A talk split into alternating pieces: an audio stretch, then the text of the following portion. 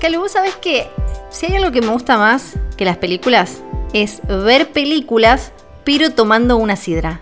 Jamás lo hubiera imaginado. Sí, sí, y, y se me- ahora justo se me dio, yo no lo puedo creer, pero en este especial de hoy tras noche vamos a hablar de películas, sí, obvio, pero Sí. antes queremos contarles que este capítulo está presentado por Sidra 1888.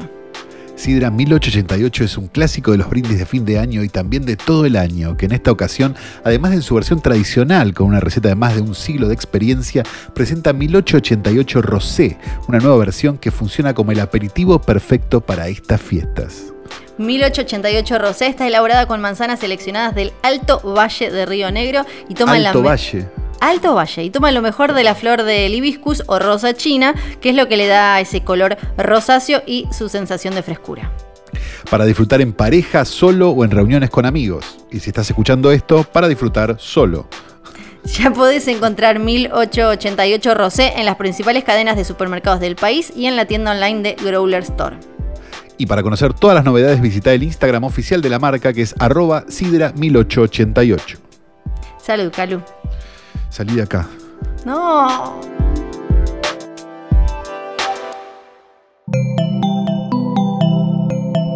Un podcast original de Posta.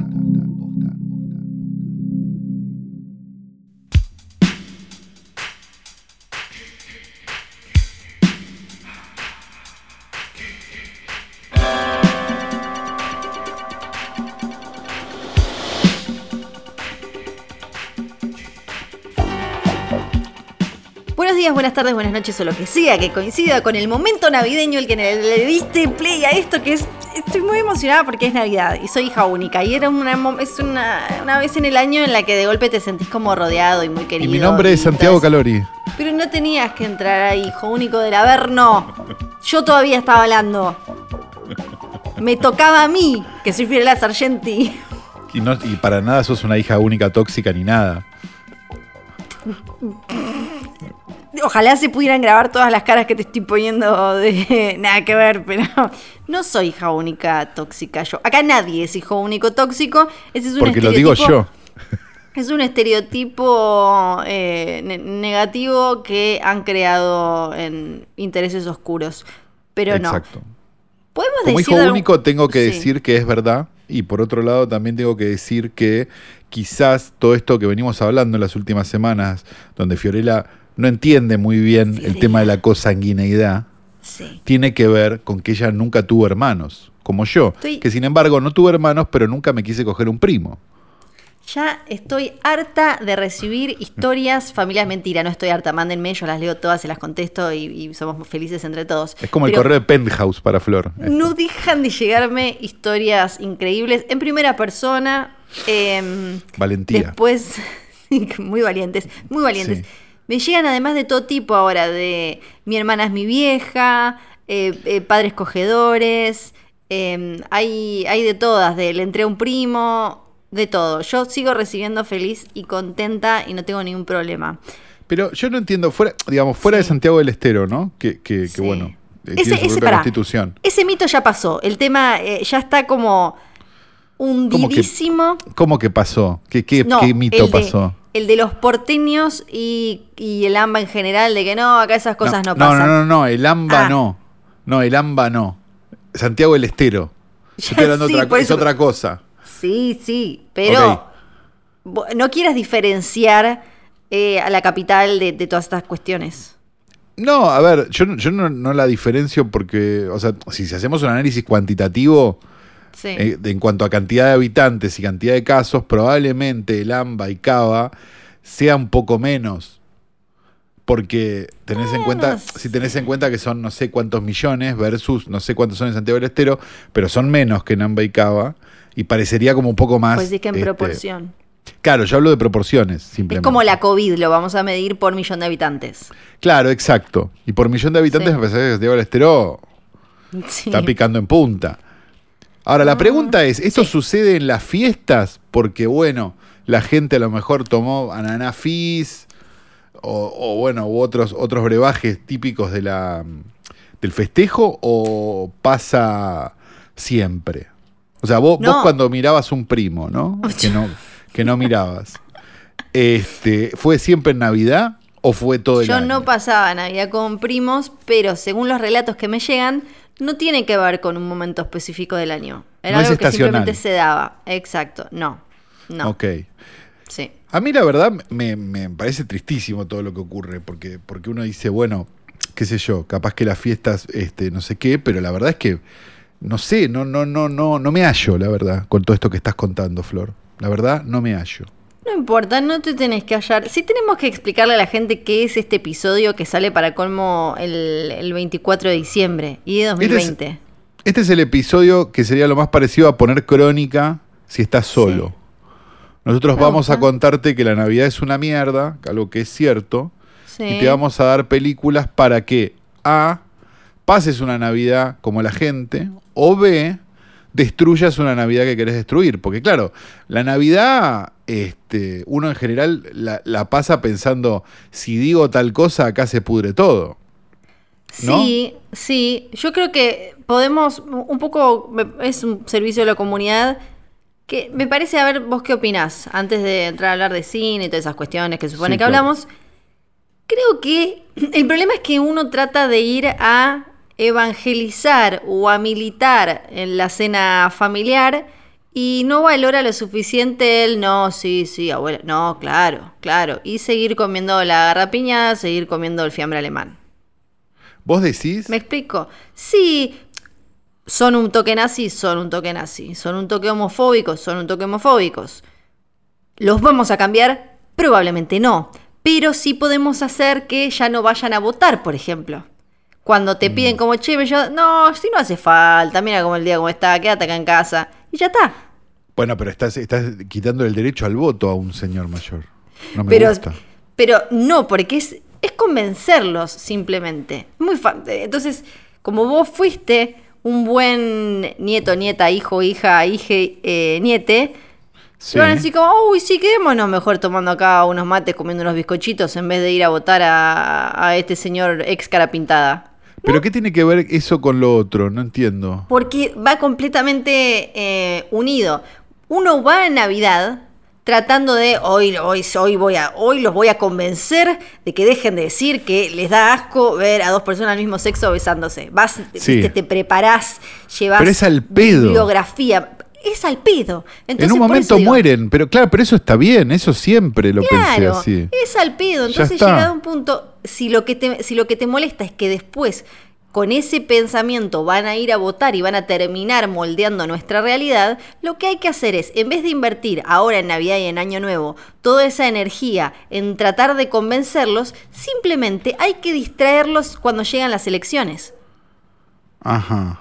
Con ese perro tiene la cola peluda. Y como fuimos, eh, fuimos buenitos en Año Nuevo y en Navidad, van a estar más abiertos a, a esa charla con bizcochitos y mate. Entonces, después de votar, cuando llegan las elecciones, te vas a, votas temprano, te pasas, le llevas unas facturitas, un no sé qué, quedan pipones, pipones, y de golpe, uy, se hicieron las seis, ya no se puede ir a votar. Vete todo ok. bien. Esa es. Pero- Yo la tiro. Yo la tiro. No entiendo. Sería di- distraiga a su geronte con todo el amor del mundo. Claro, sí, o, mundo. o ignórelo. Es más fácil. Claro, Para, sí. para mí sí. es más fácil ignorar. La verdad te digo, hay, que- hay, hay luchas que no hay que tener, porque son inútiles. Porque justamente Claro. tampoco van a ir a votar si, no si, no lo- si nadie los traslada hasta ahí. Por Entonces eso. es al pedo. Sí, sí.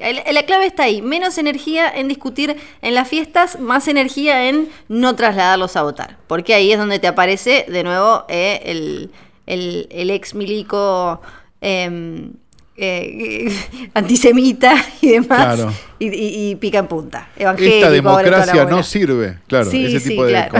Claro, sí. Claro, claro, Está bien. O lo vi en la tele este, me pareció simpático, ¿no? sí, Gómez sí. Centurión. Claro. Claro. Sí, mi ley. Exactamente. Claro. Exacto. Bueno, bueno, felicidades. Así que si estás solo en tu casa en este momento y esperaste Sí. a ponerlo antes de las 12 porque dijiste, quiero tener una compañía. Y la verdad que si tenés un fierro, no. Eh, hablemos en serio, por favor, no, no, no, no te suicides. Es lo primero que te vamos a pedir. No. Y lo segundo que te vamos a decir es, Ante la posibilidad de que lo hayas puesto a las 12, esto seremos tu compañía eh, y te desearemos este, una feliz Navidad. Ahora, si vos estás escuchando esto antes de, de ir a la fiesta navideña, lo que te vamos a proponer son una serie de películas navideñas que se salen de lo tradicional y que a lo mejor podrías o ver o, des- o sugerir en la mesa navideña como quien dice, che, la verdad, mira, se hace muy largo hasta las 12, ¿por qué no vemos una película? Y ahí pones eh, el irlandés, ¿no? Porque algunas familias no Sí. hablan desde que llegan. Y en otro caso podés ver alguna de las películas de las que vamos a hablar. No sé qué te parece a vos, Flor, ni cómo lo querés hacer, pero este capítulo no tiene portarretratos porque sinceramente, Sí. paja, negro. Sí, está perfecto. Yo igual si querés tengo un poquito de coyuntura. Ah, hay coyuntura. pero Hay empecemos por eso. coyuntura, Por hay por coyuntura. favor, hay por un poquito de coyuntura. Primero, ¿Qué bueno, pasó? eh, ¿Quién se em, quejó? El enojado de esta semana con el asunto HBO Max Warner es Denzel Washington. Que acá ya habíamos dicho que los actores estaban también un poco calenchus porque ellos eh, ganan un, un porcentaje, en general arreglan por un porcentaje de la recaudación. Imagínate el Denzel, ¿no es cierto? Que es oscarizado y popular, además. Pero ¿qué es lo último? Que, ¿Cuál es el último hit que metió Denzel? Perdón, ¿Malcolm X? No, les va bien, le, le va bien a las películas de, de Denzel. ¿Le va bien a las películas de Denzel? Sí, Ah, no, no tenía sí, sí, le va bien. Y ahora estrena este verano The Little Things, protagonizada también por Rami Malek y Jared Leto. No se Sí. sabía bien, estaba medio como esta película que sale en el verano. ¿Van a empezar a promocionarla o no? Porque se sabía que eh, el Denzel estaba enojado, obvio, dijo. El Denzel, es como, es como cordobés. Sí, porque a él no le preguntaron tampoco, ¿viste? Siempre a él no le dijeron, che, te la vamos a tirar por streaming. Y él es... Claro. eh, Él no es de streaming. Sí, Claro, wow, él no, wow, no es de wow. streaming. Entonces, eh, pero sí, finalmente la película ya tiene un tráiler y grita Oscar, o sea, directamente, o sea, literalmente te grita Oscar porque te dice los tres ganadores del Oscar. Ah, es, ah, ahí lo vi, ahí lo vi, ahí lo vi. Sí. Washington, Jared Leto y Rami Malek. Claro. El hambre, las ganas de te- comer y las ganas de ir al baño. Sí. Y un cartel gigante que te dice ganaron Oscar. Ah. Y sí, va, eh, se estrena Ah, en esta es HBO una Max. película de prestigio. Es una película para el Oscar, ¿no? parece, Seguramente. así parece. El 29 de enero de 2021 ya hay un tráiler, supongo que lo habrán arreglado, habrán llegado a un acuerdo con eh, Denzel, que estaba bastante enojado por eso. Después, eh, otro poquito de Ah, es del director, perdón que me meta, es Sí. del director de The Highwaymen, que era inmirable.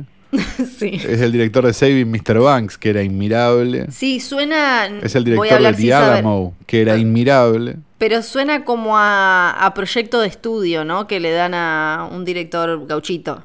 Claro, y dirigió The Founder, que es una Sí. película que podría haber dirigido cualquier otro. Claro, me- Sí. me- a mí me dio esa sensación como, che, Warner, eh, tengo este guion, ¿a quién se lo doy? Ah, este que tengo acá que es gauchito y me lo hace así. Cada este que no dice nada. Sí. Por otro lado, ya Sí. empezamos a, mm, a tener algo así como polémicas vinculadas con la temporada de premios. Y cuando digo temporada Oh. de premios, junto los puñitos y digo, ¿qué temporada de premios va a haber? No hay un este carajo, claro. ¿Qué va a haber? Porque, por un lado, eh, aceptaron de los Globos de Oro, que igual también acá ya hemos hablado de quién. El Martín Fierro, sí. Claro, exacto, que es la prensa internacional en Estados Unidos.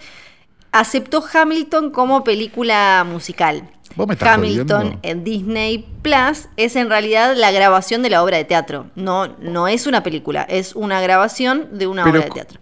Lo entonces- aceptaron. ¿Lo aceptaron? Sí, lo aceptaron. Bueno, entonces el, el documental de los Beastie Boys tiene, tiene muchas más, tiene posibilidades también. ¿Qué es eso?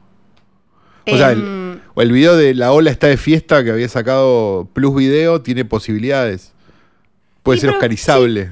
Sí, ellos dijeron, ¿sabes qué? Sí, esto va como, va como musical. Entra, venga, venga, dijeron. Ah, porque además es- en, en los Globos de Oro es comedia y musical.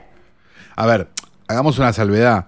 Sí, Si entra Cats como musical, sí, puede entrar cualquier cosa. Puedes entrar, pueden entrar videos de TikTok también. sí, es verdad. Y ahora la, la otra polémica tiene que ver con una película que se llama Minari. Minari. Sí, que es de. eh, está 24 detrás. Y pasa con Minari lo mismo que pasó con The Farewell el año pasado. Que es Sí. que, como se habla eh, en otro idioma, en este caso es eh, coreano, la Sí. mandaron la, sac- la sacan de mejor película y la mandan directamente a eh, mejor película en lengua no inglesa. Ajá. Pero yo no la vi a la película, parece que en realidad la trama, que está ambientada en los años 80 y cuenta la historia de una familia mitad coreana, mitad estadounidense que vive en una mm, pequeña granja en Arkansas en busca del sueño americano. O sea, es una película con una historia puramente americana. Claro, que es lo que buscan ellos en películas de, de habla no inglesa.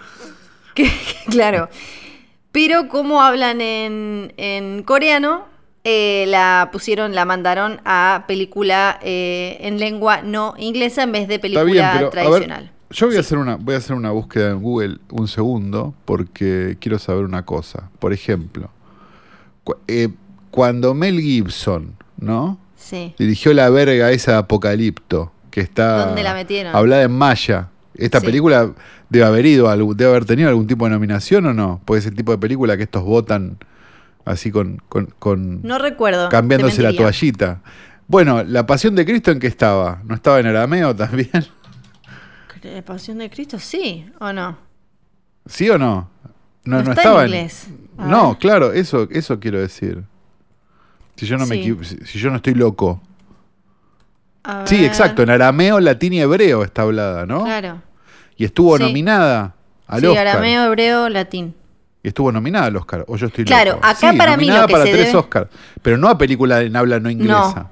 Para mí el tema es que, lo que de lo que se deben agarrar de los del Globo de Oro es que ellos no, el- el- la categoría no es película eh, extranjera, sino película en habla no inglesa. Perdón, me, me- me retiro lo que dije, porque estuvo como mejor achievement in cinematography. No, no, no estaba como, como coso. Pero de todas maneras, tengo razón. Sí. Igual tengo razón. El- eh, para mí se deben agarrar de eso, como, ah, nosotros no hablamos de, de dónde sale, el- quién produce la película o de qué habla. Nosotros solo nos referimos con la categoría al idioma. Claro. no Entonces, sé. como es eh, a- hablada en Y- lengua no inglesa, eh, ahí dijeron, esta va por acá, esta va para allá. Pero es raro igual, porque como son extranjeros ellos, vos no le podés decir, eh, racista. Es extra- sí, te, te meten en su propia trampa, ¿viste? Y te tienen ahí, no te dejan salir. Entonces Y- seguramente el Oscar que, que va, que va a querer actuar de manera políticamente correcta va a hacer lo mismo solo por sentir culpa de no ser extranjero. Sí. Como Sí, resultado sí, de eso, otro Oscar a Cuarón y listo, solucionado todo. Claro, ya eh, Pasemos a otra cosa. dicen. No hay ninguna película de un afroamericano, vamos con otra de Cuarón y ya está la culpa, ya está todo. Ya aceptamos, ellos te dicen, aceptamos tres mexicanos, ya estamos por los próximos 25 años. Y yo creo que sí. Yo Ni la, hablar la próxima película, la- el próximo Oscar a mejor película. No, y ni hablar de Parasite. Parasite, Yo pues creo ya con Parasite, eh, pues. el año que viene gana el Oscar Lenny Riefenstahl. Sí. Ya ganaron progrepuntos a lo loco, me parece. Sí, sí, sí, sí. Qué Em, lindo todo. La verdad me dan unas ganas de vivir y de pasar al 2021 totales, Flor. Totales. Sí, sí. Y después em, habló Patty Jenkins, también la, la directora de em, Mujer Maravilla, de la primera y de esta segunda que se estrena el 25 en HBO Max. ¿Puedo hacer una pregunta capciosa un segundo? Sí. Y bueno, y si me quieren cancelar, cancelenme. La- las mujeres solo dirigen películas de protagonista mujer, nunca dirigen una película de protagonista hombre. Hubo en un momento. Hay estaba- como una. Es bastante tonto eso, porque podría Sí. dirigir Avengers Patty Jenkins si quisiera. Claro, en un momento Pero para. no pasa. creo que era para, no me acuerdo si para Thor o Thor 2, eh, iba a haber una mujer y se fue. Y hasta ahora sí, eh, solo veníamos teniendo una eh, mujeres en películas de mujeres. Lo que era gracioso Claro. es que, claro, una vez que había una película de superhéroes protagonizada por una mujer, con Mujer Maravilla al principio, ahí sí era como, bueno, más te vale que la dirija una mina, porque si no le dan ninguna a una mina y para colmo viene una prota- protagonizada por una mina y tampoco se la hace una mina, pero Claro, pero- eso no quiere decir, eso no quiere decir que lo que uno busca es que todas las películas protagonizadas por mujeres las, las dirijan mujeres. No, al Eso revés. digo. Claro, la igualdad es que dirijan una con hombres. Claro, exacto, tal cual. Entonces, el- No, la o sea, la, igualdad hubiera sido que dirijan Oceans no sé qué número, no Sí. una de Oceans con minas. Sí, claro, es como p- porque a, a eso a eso es a lo que apuntamos. El tema Claro. es que si le dabas Mujer Maravilla también a un tipo era como dale, hermano, entonces esto ya está, no se no, nu- nunca se va a dar porque yo creo que Patty Jenkins dirigiendo Mujer Maravilla era el primer paso a listo, mañana, bueno, ahora por, por ejemplo Patty Jenkins va a dirigir una de Star Wars Eh, y como la, la gracia es que mañana la veamos dirigiendo la Liga de la Justicia y así, Claro. ¿no? Que, que- que- eso se tire, se tire abajo. Pero son No, pero esas las dirige Dios, Dios, Dios Sí. las dirige. Bueno, y también ella, em, además de contar que algo muy clásico y que en Disney pasa también todo el tiempo, eh, de que le hicieron cambiar el, el final de la primera Mujer Maravilla porque era muy chiquito y obviamente se lo hicieron hacer, no, que se rompa todo y que el villano no sé qué y que todo eso. También habló eh, sobre justamente esto, el, el tema de género y lo que le costó a ella hacer que le paguen más o menos como un chabón. Claro. Que, Y sí. que- que también es otra cosa, porque de lo que se agarran siempre es que no, como no hay antecedentes y, y lo- la, la plata esta se, de, en Hollywood se arregla en base a los puntos y demás, eh, con algún antecedente, como a las minas nunca les pagan bien y tampoco hay otras minas a las que les hayan pagado bien, siempre la vara está más baja que con los tipos. Claro. Bueno, pero, pero. Bueno, qué sé yo, sí. O sea, me, me llama- me gustaría que no dirijan, o sea, que, que dirijan cualquier cosa. Sí. Eso eh, estaría bueno. Exacto. Digo, eso sería la verdadera igualdad, porque si no, vamos a estar en la misma de, de el cine y la mujer en el Festival de Mar del Plata. Sí, sí, sí, sí, eh, eh, exacto. Y no es lo mismo porque después aprovechan Esto, esa carta. esto aplica, perdón, también a comedias románticas, ¿no? Sí, Digo, sí, sí. O sea, no, que dirijan una de tiros, que dirijan un thriller, Sí. que dirijan, eh, o sea, géneros que, que, que son pretendidamente masculinos, no queda muy claro por qué ya a esta altura. Sí, sí, exacto. Eh, y que, que esto tampoco no lo agarren, eh, viste que después lo, lo terminan usando para, eh, no sé, te hacen una película que es toda sobre una rehistoria de vida fuerte eh, LGBT y la dirige un Jerry blanco hetero Claro, de bueno, los de sí. siempre. Black Book. Y, y cuando, claro, y después y dicen como, ah, no, entonces es racismo, ¿por qué yo no puedo? Y porque po- ustedes ya dirigen todos y para colmo se ponen a dirigir las películas que, que cuentan historias de gente que no se ve como ustedes, ya no le queda nada al resto, no le queda Claro. nada, son todos Jerrys blancos y héteros, no hay, otro, Claro. lugar para otra cosa. Porque, bueno, igual todavía resta la parte donde revisan los números de todas esas películas que filmaron por obligación, ¿no? Digamos, porque eso también va a pasar. Sí, Y, y quizás corremos un peligro, que es el peligro, recordamos históricamente la teoría esa de la distribución argentina de el negro Sí. no corta tickets, Sí. ¿no? Que era como Sí, alguien cual. que se clavó con una película en algún momento y a partir de ahí no se estrenaron más películas de nada, nunca. Solo llegó, no sé, una de Singleton, digo, pero no llegó nada, jamás sí, hay que tener cuidado con eso, porque eso, porque digamos, si las reglas del juego después pasan a ser esas también, y digo, y- Sí. y, y ahí podemos encontrar, digo, porque no sé, si, si nos ceñimos a qué sé yo, ¿y cómo le fue? Pues digo, siendo malos, ¿no? Obviamente, no es que lo pienso, digo, pero, pero, pero si, si, se- si se van a empezar a ceñir a, ¿y cómo le fue a la de los cazafantasmas mujeres? ¿Viste? Ya las veo. Sí, no, claro, claro, es como eso. Y tampoco hay que quitarle la carga binaria de, de género eh, hetero cis de si una mina, recién decías que hagan una de tiro, pienso en, ¿cómo se llama? Lynn Ramsey es... eh, Sí, claro, la- Lynn que- Ramsey, por favor, que, boludo. que- que le dicen como, ah, bueno, tiene como una energía masculina. Viste que cuando, si no... No, dirige como bien, eso. como un hombre, No. es lo mismo, porque es lo mismo quien dirige. Sí, que, que, que es lo mismo que le pasa a Bigelow muchas veces, ¿viste? Como, ah, dirige Bueno, películas Bigelow- como de chabón. Bueno, Bigelow, Mary Harron, digamos, sí, claro. Sí. Eh, se- si me dieran un peso por cada vez que escuché dirige como un chabón, Sí, sí, sí. pero no, pero no, no es eso. No, claro, es como... Es que puede dirigir igual que un hombre, o Sí. mejor.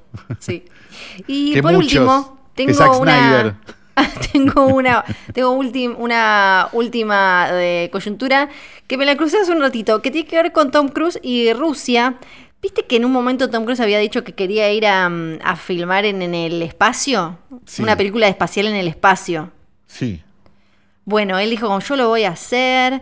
eh, y ahora Rusia espacio- dijo... Perdón, haciéndonos eco de. Sí. Voy, a meter, perdón por el remate, pero digo, eh, haciéndonos eco de las noticias de Tom Cruise de la semana pasada. En el espacio nadie va a escuchar tu grito, Tom.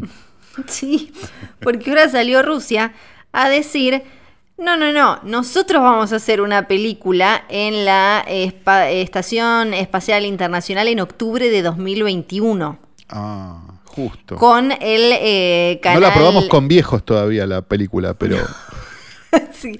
Eh, con el, parece, el canal de, de televisión más grande de Rusia. Y están buscando una mujer para el protagónico de esta película que, claro, va a tener que no solo actuar bien, sino que hacer todo el entrenamiento que se hace para ir al espacio. claro. Entre 25 y 40. Bueno, yo todavía entro casi. Estoy ahí, ¿eh? Estoy Ya ahí. estás puedo. ahí, Flor, estás, estás- y no tenés Sí. el entrenamiento. Sí, ah, pero tiene que tener un... eh, no tiene que tener antecedentes criminales. Eso estás bien, creo. Creo. Y creo que tiene que tener... A ver, me parece que esto es medida de tetas. Creo que habla de medida de tetas. Claro, ahí no sé, Flor. Pero Ah, buenas tetas. Me imagino el casting, el casting de, de ruso, ¿no? Como buenas tetas, viste, como pidiendo No, que- cosas no entiendo si... No entiendo si son muchas tetas o pocas tetas lo que piden. ¿En qué está? ¿En pulgadas? No en centímetros, pero dice... ¿Cuánto piden? Chest girth of up to 112 centímetros. Es un montón de tetas eso, Flor, 112. Me quedé pensando como, para, ¿es poca o es mucha? ¿Pero No, es un quieren mandar montón. ¿Pero por qué quieren mandar una tetuna? Quieren mandar a Tura Satán al espacio. ¿Por qué le.? qué le- qué- no. em, bueno, Bueno, Flor, igual- no sé, ni idea. Buscate un No. cirujano Claro. y empecemos esta campaña. Igual eh, Tom Cruise está trabajando eh, con SpaceX y con eh, Doug Lyman. Están trabajando en esta película que se eh, filmaría el año que viene en algún momento. Y está Elon Musk metido también. Ese- ya quiero ver esta. Quiero ver la de la tetona y quiero ver esta. Doble función. Dios mío. sea, Parece que va a sí. costar como mínimo 200 millones. Ya, claro. ¿Los rusos Sí. o la, la de Yankee? La de, la de Tom, la de Tom. La de Tom. Ah, y claro. Yo los supongo que no Elon le va a sí. prestar la combi esa que tiene para, para ir a... Claro, se Él se la sentará. va a prestar, no creo que, no creo que le cobre eso, Elon. Vos decís que no.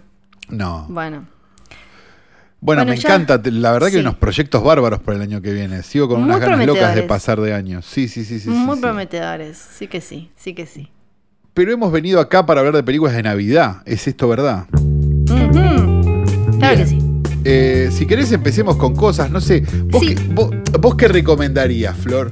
Yo primero quiero saber qué miraba el pequeño Calu en Navidad. ¿Tenías algún tipo de tradición o, o hay alguna película vinculada con la Navidad que vos más te acuerdes en tu tierna infancia? Mentiría si digo que me acuerdo. No, no me acuerdo. Mira, No me acuerdo. Me acuerdo que en la tele, lo que pasa es que yo soy de la época, esto es muy triste lo que voy a contar, pongan violines. Yo soy de la época donde, ¿cómo se llama? Eh, se pasaban películas bíblicas en Navidad. Entonces vos veías claro. Jesús de Nazaret, de Franco Sefirelli, esas películas, Los Diez Mandamientos, daban todas esas seguidas. Entonces, eh, no, no, no, no era tan de ver este, no sé, mi pobre angelito yo ya, yo ya, No, yo ya era puber cuando salió. Sí. Entonces, eh, medio que, que no, no, no, no, no, no, no. Sí tengo recuerdos como de que los 80 fue una época de mucha película navideña, con Gremlins, con, digo, con ese tipo de cosas, donde las películas pasaban un poco en Navidad, a pesar de que no fueran películas navideñas per se. A pesar de que Gremlins se podría considerar una película navideña, eh, si tienen alguna duda, busquen otro episodio de otro podcast que está probablemente dando vueltas dentro de Ya muy está. poco. Y quizás escuchen algo de eso. Pero este, la sensación que yo no, no- no me acuerdo ver nada en Navidad realmente fuera de, de prender la tele. También una tele muy de cinco canales. Siguen los violines. Eh, Ay. la verdad que es muy triste, Flor, que me hagas acordar esto. Perdóname, pero yo- la verdad que me quebré. Ay, te pido mil disculpas, pero yo pensé que ibas a tener. Yo tenía una que me gustaba ver todas las navidades. Todas las navidades mientras. ¿Cuál era, Flor?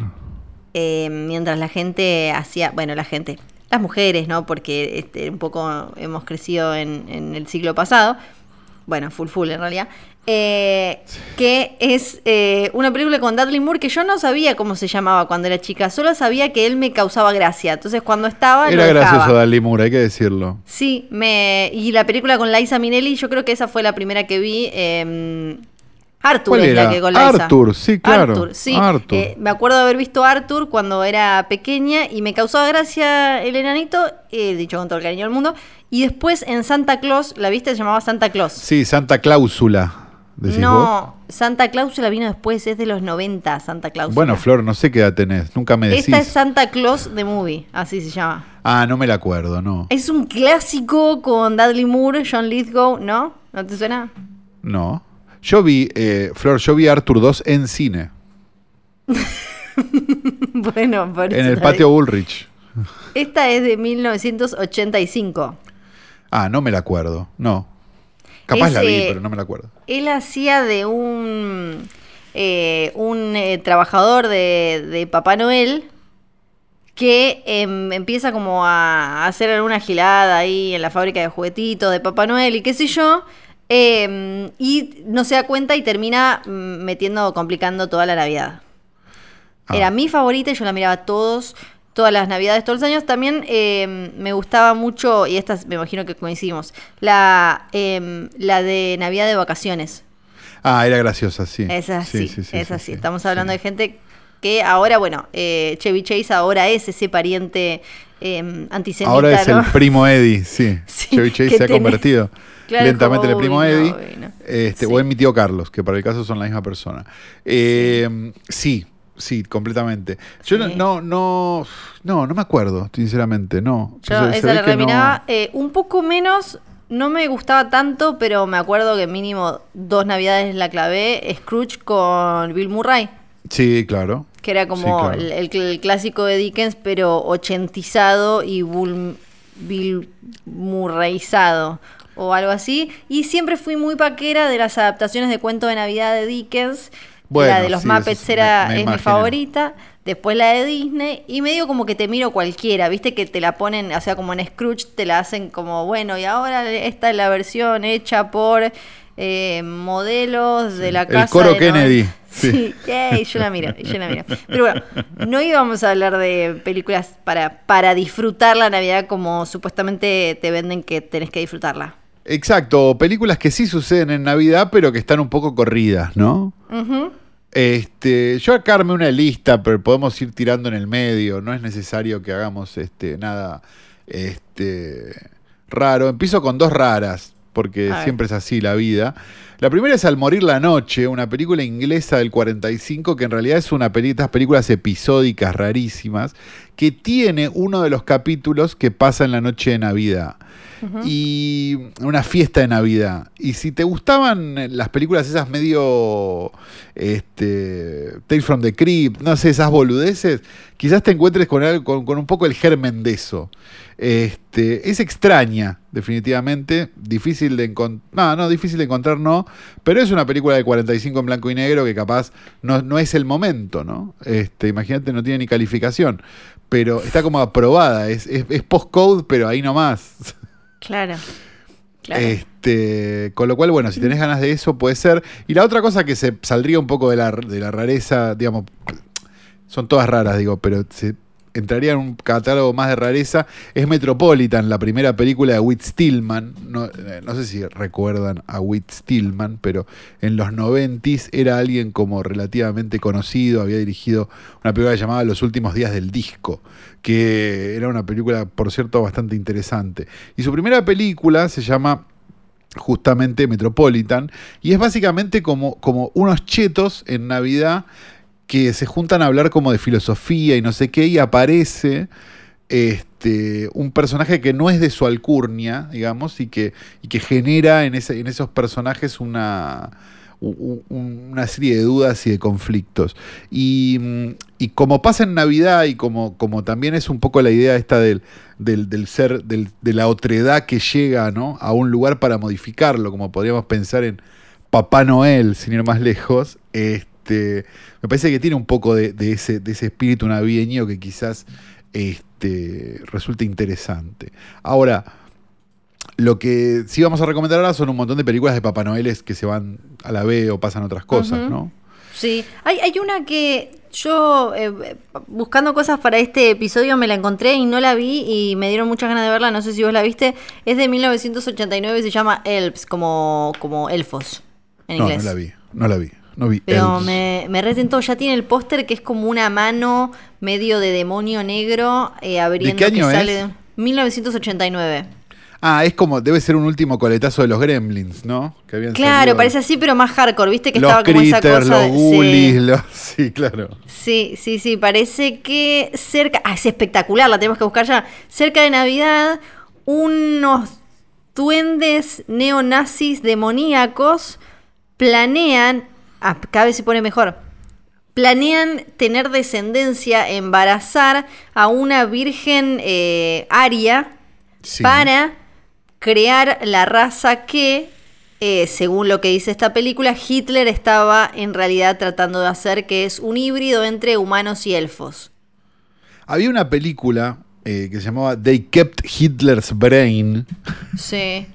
en los 60 que tenía una idea bastante similar. No estoy diciendo que se la hayan robado.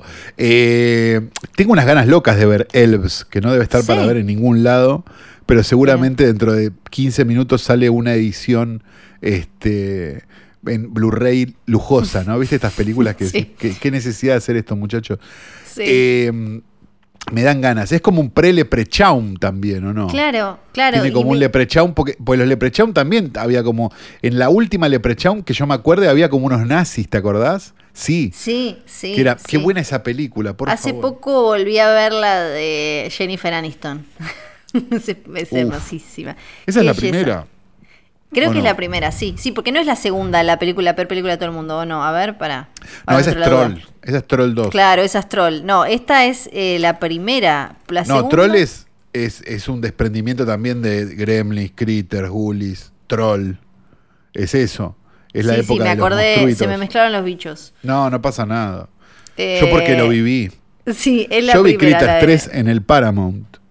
Igual te digo que entiendo cuando la volví a ver, me- ya volvemos a la Navidad, pero cuando la volví a ver ahora a esta película, a Leprechaun, que es de 1993, me dio un poco de miedo, ¿eh? A pesar de, de- de- de- de todo lo que es, ¿no? Pero eh, un poco funciona. A mí lo que más me gusta de Leprechaun es que es Leprechaun, en realidad. Sí, pero, Pero, no- nadie le va a pero decir nadie le va a decir nunca Leprechaun y todo el mundo le va a decir Leprechaun, que me parece espectacular. Sí, sí. Volviendo a Navidad. Volviendo a. Sí. Sí, una Adelante. que creo que creo que nos gustó mucho. Tiene 10 años ya y es una que trata de meterse eh, de alguna manera como con eh, una versión oscurita de Papá Noel y como que le da un origen un poco más oscuro, ¿no? Y se llama Rare Exports a Christmas La Tale. Es- finlandesa. Exacto, exacto. Tenés, hay unos arqueólogos británicos que eh, encuentran una eh, versión toda satánica de Papá Noel en Finlandia. Encerrado, lo tienen en- encerrado. En, una jaula. Y hay también unos elfos ahí todos horrendos y monstruosos que están tratando de proteger a, a su maestro. Y es como una forma de. Porque hay algunas de estas que empiez- eh, le, le- le buscan la, la vuelta como de, de origen y de ir a las raíces de, de dónde pingo salió Papá Noel, que después nos queda como siempre la idea de que lo inventó Coca-Cola, sino. Claro, está Eh, esa teoría que, que es medio falsa, la verdad. ¿no? Sí, sí. Entonces eh, se van un poco más a, a- a los orígenes y em, esta es una de ellas. Y me acuerdo, no la, creo que la última vez que la vi habrá sido en 2013, no voy a mentir, no volví Sí, a yo ver, por ahí si también, la vi, la, vi en ese, la vi en esa época, pero tengo como el recuerdo de que era divertida y que era una película que, que estaba bien para, para una Navidad. Sí, y poco después, viste, salieron esas dos versiones de Krampus que están Ah, vinculadas sí. también. Una más comedia y la otra más de, De terror. Particularmente no me parece ninguna de las dos muy No. destacable. El Krampus igual es más como un, es más como un pombero, ¿o no? Es un... Que aparece la- pre-Navidad. Esa Claro, es, una, pero- es una teoría alemana, ¿o no? Es el, sí, es, es una leyenda real y creo que se supone que es como el que le aparece a los nenes que se portaron mal. Si sos bueno, Ah. te aparece Papá Noel. Si Ah, sos malo, escuché. Krampus. Ah, bueno, entonces hay otra teoría más del Krampus, perdón, pero Ah, puede ser, puede que- ser. Como que, como que se le aparecía a señoras solas. Ese es otro, ese es como, vos estás diciendo como un... eh, ahí Como un bombero, estoy diciendo. Claro, no, no. Krampus se le aparece a los nenes que se, que se portaron mal. Y entonces en vez de regalos te hace cosas feas. Ah, Sí. no, entonces no. Te, Bueno, te entonces mete en una bolsa, te lleva. Me estoy Este confundiendo. es Krampus. Deja de prenderle velas al Krampus, Flor. Ya no va a ser así. Te estaba- bueno. tenías, la teoría, tenías la teoría equivocada. Oh. Este, en otro orden de cosas, una película fina podríamos agregarle a esta lista, que es Ojos bien cerrados de Stanley Kubrick, porque pasa en Navidad. ¿Por qué no? Claro, y ahí también podemos meter, podemos hacer trampa y meter Zodíaco. Claro, bueno, que pasan Que tiene- tantos años que ti- Porque pasa en algún momento en el tenía medio. que ser, en algún claro. momento tenía que ser Navidad. Pero, Pero si no podía- me acordaba. Pero digo, Sí. ojos bien cerrados, ¿por qué? Porque, porque sí, pasa en Navidad, digamos, la ciudad está toda como en ese Nueva York Sí, falso sí. que filmó Kubrick. Este, pasa todo, hay lucecitas, cositas, no sé qué, todo el tiempo. Pero es una película de culiar, vamos a decirlo, ¿no? Sí, es Este, claramente de culiar. Es La vi en el claramente cine una a película esa, de ¿eh? Ah, No sé bueno, cómo me ¿te dejaron, entrar. entrar. Sí, fui con mi mamá igual. Me dan los números igual, Flor, ¿o no? ¿Cuánto, cuánto tenías? El Tenía 2000. 14. Ah, bueno, 14. mamá Flor, hoy te, le quitarían la tenencia. Sí, sí, sí. No, mamá Flor era muy. eh. Cuando cumplí 10 me dejó ver eh, Pulp Fiction. Mamá. Cuando tenía eh, 14 también me dejó ver Kids. Sí. Claro. No, no, Sí. mamá era de. No, de muy bien, mamá Flor. La, Sí. la vi- la vimos actuar en una reunión de consorcio y, tam- y la queremos aliada. ¿eh? Sí. Sí. Em, ¿Qué más? Bueno, ya dijimos Pero- una. Sí. Pero si no quieren ver gente cogiendo, capaz que pueden ver una de John Landis, ¿no? Que es De Mendigo a Millonario o Trading Places del año 1983. Te digo la verdad, el otro día hablaba mm, con un oyente que yo que no me gustaba mucho, sí me gustaba Nightcrawler, ahora eh, por favor hacenos un pequeño resumen de, lo- de qué va, pero no me gustaba mucho Eddie Murphy y me confundía un poco esta con la otra, la de un príncipe en Nueva York. No, no, no, no tienen nada que ver. Ya de sé, Mendigo a pero- Millonario es la del, es la del tipo, la del yuppie que, que otros yuppies lo hacen ser pobre por la Navidad y agarran un homeless y lo reemplazan. Claro, es la clásica O sea, así de... Dan Aykroyd termina clásica. en la calle y Eddie Murphy termina siendo el millonario, no sé qué. Y es como una especie de, de milagro de Navidad de Dickens, pero con, con chiste de culos y tetas y qué sé yo. Y tiene además este, el, el, el- el topless del Jamie Lee Curtis, viejo. Claro. Qué bien te manejaba Landis el, el humor de, de culos y demás en sí, esa claro, época. Sí, claro, sí, claro. Por favor. Sí, sí. Un genio, te- realmente. No lo Lástima pongas a cargo. Sí, claro. No lo pongas a cargo de criar gente o. No, de bueno, un helicóptero de- le claro. puede pasar a cualquiera, viejo. Sí, ¿Qué querés sí, que te sí. diga? Es- ¿Eh? A vos porque no te tocó hacerlo. Si te hubiera tocado hacerlo, yo qué sé. Mm, Y em, eh, siguiendo los 80, el Slasher también se metió con, con la Navidad. Sí, con una de las películas más épicamente maravillosas de la historia del mundo, que es Sangriento Papá Noel, ¿no? Del año 1984. Silent Night, Deadly Night. Creo que hay como 70 después. Pero estamos hablando de la primera. ¿Alguien salió y tuvo una carrera más o menos exitosa de, No, de la no. franquicia? Le vamos a decir la franquicia. A ver el director. No, A ver el estoy director. que hizo. buscando. No, no, su película más famosa es esa. sí. Sí. Em, se trata sobre un- el pequeño Billy que ve como un, eh, un Papá Noel le mata a, A los su padres. a- exacto. Y después a los 18 está en un coso de huérfanos. Orfanato. Ah, sí, se llama, gracias. Y se convierte O mismo- chiquititas, Eh, como sí. quieras decirle. Si tienen plata, chiquititas.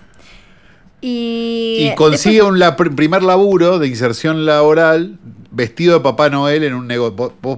No va que lo visten de Papá Noel Claro. y se vuelve loco. Se viene Y loco claro. y sale con un hacha.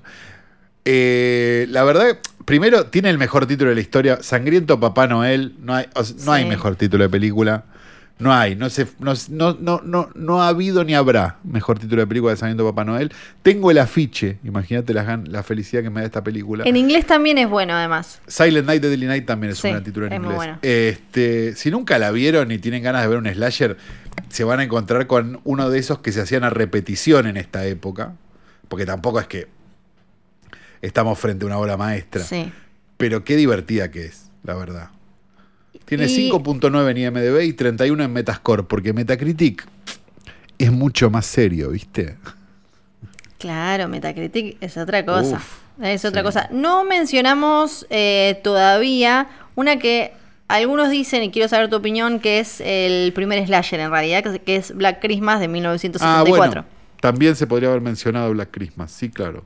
Sí, claro. Que tuvo una versión hace poco, en 2000, el año pasado. Pésima, que ¿no? No la vi. Sí, acá no la comentamos porque supuestamente yo venía viendo que mm, un montón de, de comentarios que hablaban de que era como una versión woke, ¿viste? Como eh, en Estados Ah. Unidos le dicen woke a una versión como pasada de progre, así como muy como despierta, que ha despertado a la realidad que nos rodea y a este mundo actual y sus formas de ver las cuestiones. La vi y me parece que si bien sí se pasa de eso, pero tampoco, me parece que lo, lo más eh, lamentable es que no tiene un humor piola o un humor pillo. Es como simplemente agarra todos esos, o sea, ah, tiene todos esos giros como eh, de, de ahora con perspectiva de género y qué sé yo, pero no, no, no inteligentes o pillos, simplemente muy lineales. Entonces no, me, me quedo con, con la original, porque después está la otra versión que es como de 2008 o algo así. Claro, esas exacto. esas- Que esa también es mala, que es la, es la cuando Sí. estuvo la tanda de remakes. Exacto, porque esa es casi era ya igual. el, el último coletazo de Scream y toda esa poronga. Sí. Eh, empezaron a hacer, y después leyenda urbana y el coso y no sé Sí. qué. Y en un momento ya estaban, empezaron a remakear. Y Sí. remakearon esa y no me acuerdo qué otras más. Y la, eh, ¿Cómo se Eh, llamaba la Last otra? House on the Left, Night. y estaban, estaban haciendo todas en ese momento. Y habían hecho una Friday Night también, creo. Sí, también, también. Sí. Todo y lo que no, era- Y no valía sí. la pena, la verdad. No, no, era bastante valía la parecida, tenía como algún girito distinto para sorprender, pero la original se consigue fácil y sigue siendo un clásico y eh, para muchos historiadores de esto, la, el primer slasher. Exacto. La que sí tiene un humor diferente es la siguiente película de la que vamos a hablar, que es Bad Santa, o como se estrenó en video en Argentina, Un Santa no tan santo. No, es hermosa. Que ya es un clásico, ¿no? Y la, segu- la- la segunda, ¿sí o no? Eh, no, no me la acuerdo tanto, así que no. Sí, no, yo la, la recuerdo muy, muy, muy, muy olvidable. Que es irónico, Claro. la recuerdo muy olvidable. La, pri- Sí. la primera es para mí una obra maestra del humor negro. Este, Sí. Es Terry Swigoff, el director de Ghost World y Cramp y alguna película más. Este, y está Billy Bob Thornton y el enano, ¿no? Que es importantísimo que haya un El enano. enano que es el único, em, el único actor con el único famoso que me crucé en Los Ángeles. Tony Cox se llama. Sí. Tiene Él. nombre de actor de Brazers. Eh, saliendo de, de los, de los lugares con famosos a los que me llevaban directamente, No, no, así. no, obvio. Que te cruzaste en la calle. Claro, que me crucé en la calle fue él nomás. En un, Yo me lo eh, crucé a Scott Glenn en Nueva York. ¿Quién es Scott Glenn? El jefe de, de Clarice en El Silencio de los Inocentes. no sé si el mío no es peor o es mejor. Yo me lo crucé. Ah, no, en perdón, y a Jon Stewart en una farmacia. Ese es bueno. Ah, es bueno, claro, ese es bueno. claro. Yo me lo crucé en un shopping muy cheto por Beverly Hills que hay y abajo tienen eh, como, ¿cómo se llaman los que te traen el auto? Vale. Vale, tienen eso y yo como me llevaban a una empresa, estaba en un hotel de Beverly Hills muy muy cheto, que te, un auto te llevaba hasta ahí y te buscaba. Entonces yo le avisaba al auto, venía a buscarme y me quedaba ahí Ah, esperando. pero Flor, qué, No, qué época pero, dorada esa. ¿Viste? ¿Viste? Y estaba él que le traía. Te hubiéramos encargado un Xiaomi en esa época. Sí, sí. Ay. Todavía me Pero llegan bueno. mails. Es hermoso ahora porque eh, creo que nos debe pasar a todos los que viajamos en los últimos años a algún lado y usamos internet y dejaste, viste, para usar internet gratis en algún lado que necesitabas poner tu Ah, mail. sí, claro. Y después ahora te llegan los mails de como, volvé, ¿qué hay? No sé qué. Como, ¿Cómo voy a volver? ¿Cómo voy a volver, boludo? ¿Cuánto? Me habían mandado.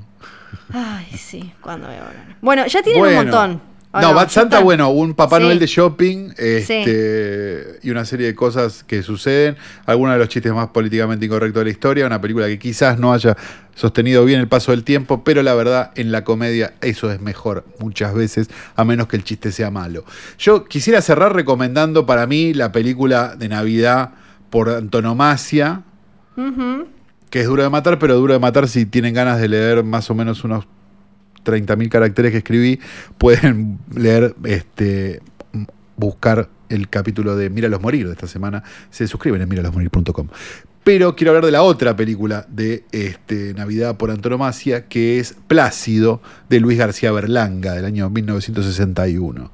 Una película que si nunca la vieron, les recomendaría que sea su película navideña de esta semana, de este año, perdón. Eh, cuenta la historia de un pequeño pueblo eh, que todas las navidades hacen una hacen un evento que se llama Cene con un pobre. Y el pueblo se, se- se pelea por los pobres más limpios para llevarlos a su casa. Sí. Es una, es una película de una incorrección absoluta, digamos, donde en el medio de todo esto aparece Plácido, un personaje que, que tiene un montón de quilombos y los trata de solucionar.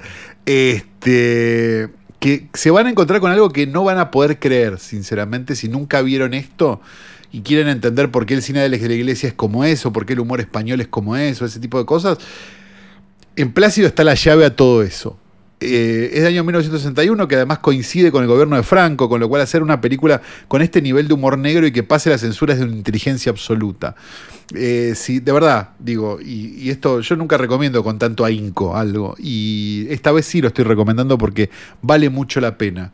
Se llama Plácido, es del año 1961 y es para mí la mejor película de Navidad de todos los tiempos, después de Duro de Matar, pero Duro de Matar ya sería un lugar común y ya lo metí en otro, en otro kiosco, así que no lo voy a meter acá.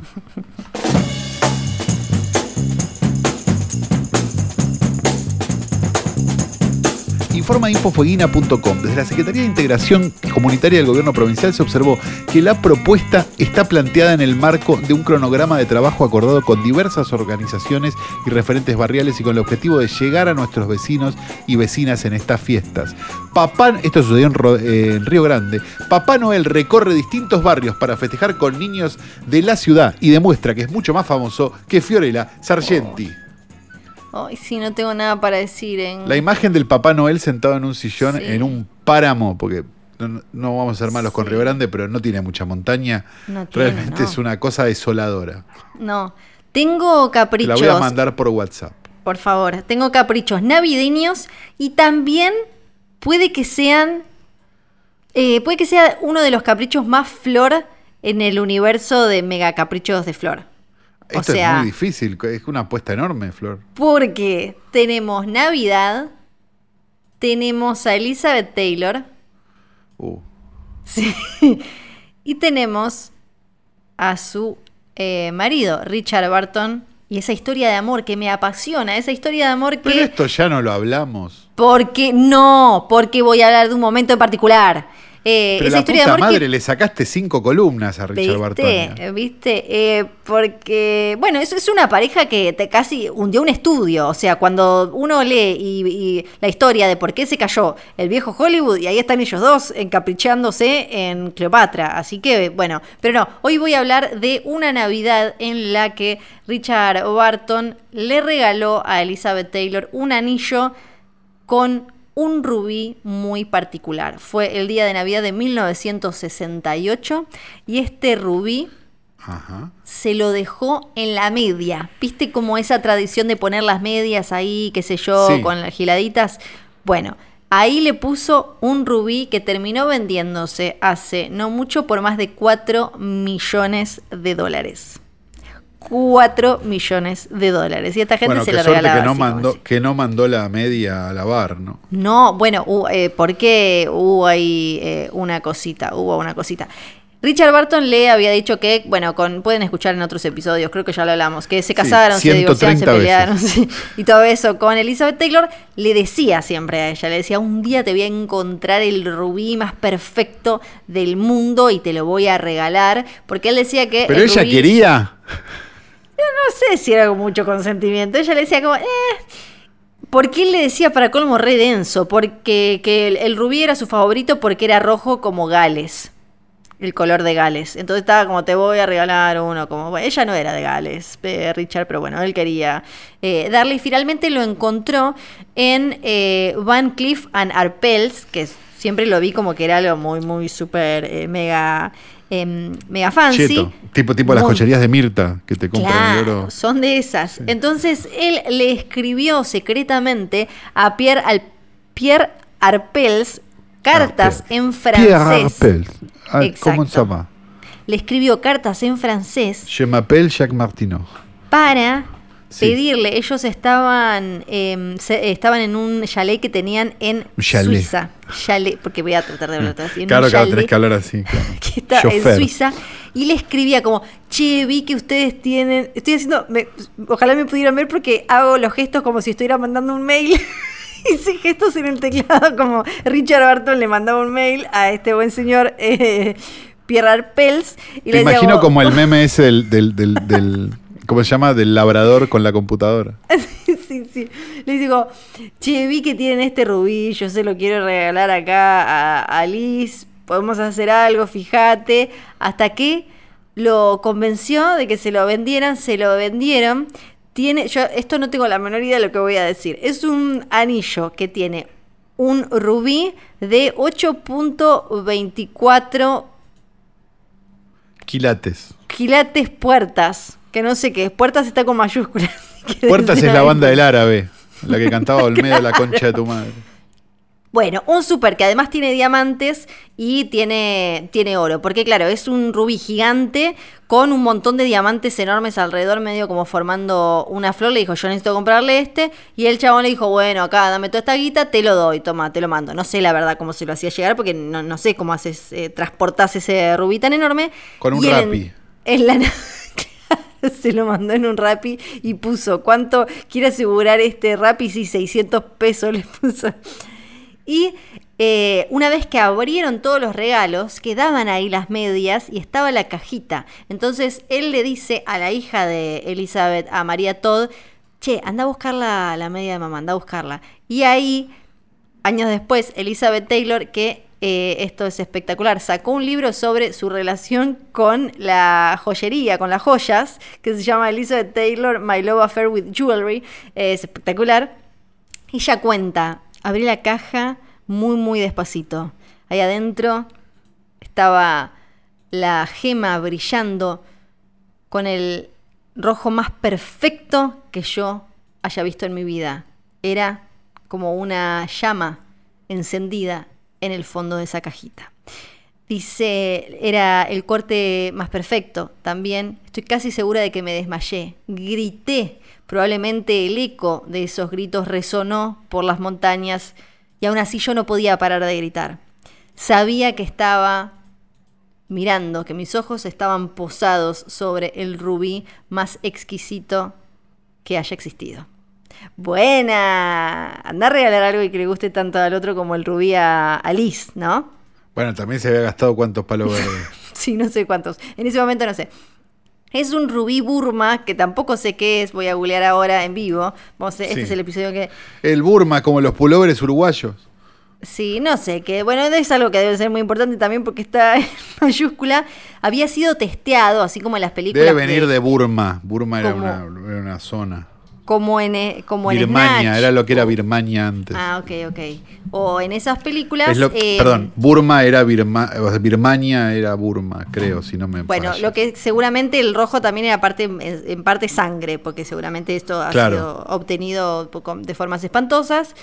Pero eh, además no estaba como puro, ¿viste? Esas cosas que le dan más valor, como que no fue retocado, que no sé qué, que no sé cuánto, con esos ocho diamantes además eh, alrededor.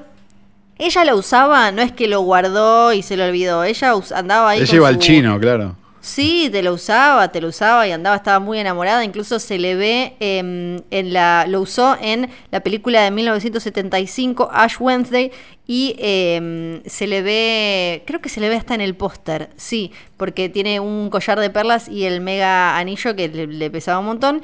Y hace unos años ya, ahora no sé dónde estará porque le, le he perdido el rastro, pero como te decía, se había vendido en Christie's por más de 4 millones de dólares y había sido el récord de precio por quilate. Así que Me- al estoy final realmente anonadado con esta historia. algo de razón tenía mi amiga Lizzie diciendo que era el rubí más exquisito de todos los tiempos. Y es de esta manera que llegamos al final de este fantabuloso episodio de hoy tras noche navideño, donde no hay videoclub, porque hermano, hablamos, te recomendamos 30 películas, no sé cuántas películas recomendamos, no tengo idea. Espero que sinceramente que Banchero haya estado haciendo, tomando notas, porque si no, yo la verdad que ni me acuerdo ni tengo que poner en la info. Eh, decíamos también que este programa fue grabado en el estudio etéreo de posta.fm llamado Bebe Sanso On Ice tenemos que decir también Johnny Nico, Nico y John. Tenemos que decir que este programa fue editado hermosamente el 24, ya con una sidra en la mano por el querido Nacho Garteche. Y eh, no tenemos nada más que decir que qué, Flor. Yo te iba a decir que no estuve tomando nota, pero sí estuve tomando Sidra. Y así que, bueno, tenemos que agradecer nuevamente a Sidra 1888 por haber hecho posible este reencuentro navideño. Recuerden que pueden encontrar la nueva 1888 Rosé en supermercados y la tienda online de Growler Store y seguir sus novedades en Instagram, que es, sí, adivinaste, arroba Sidra 1888. Qué maravilla, cómo me gusta la bebida alcohólica. Mi nombre es Santiago Calori. Yo soy Fiorella Sargento.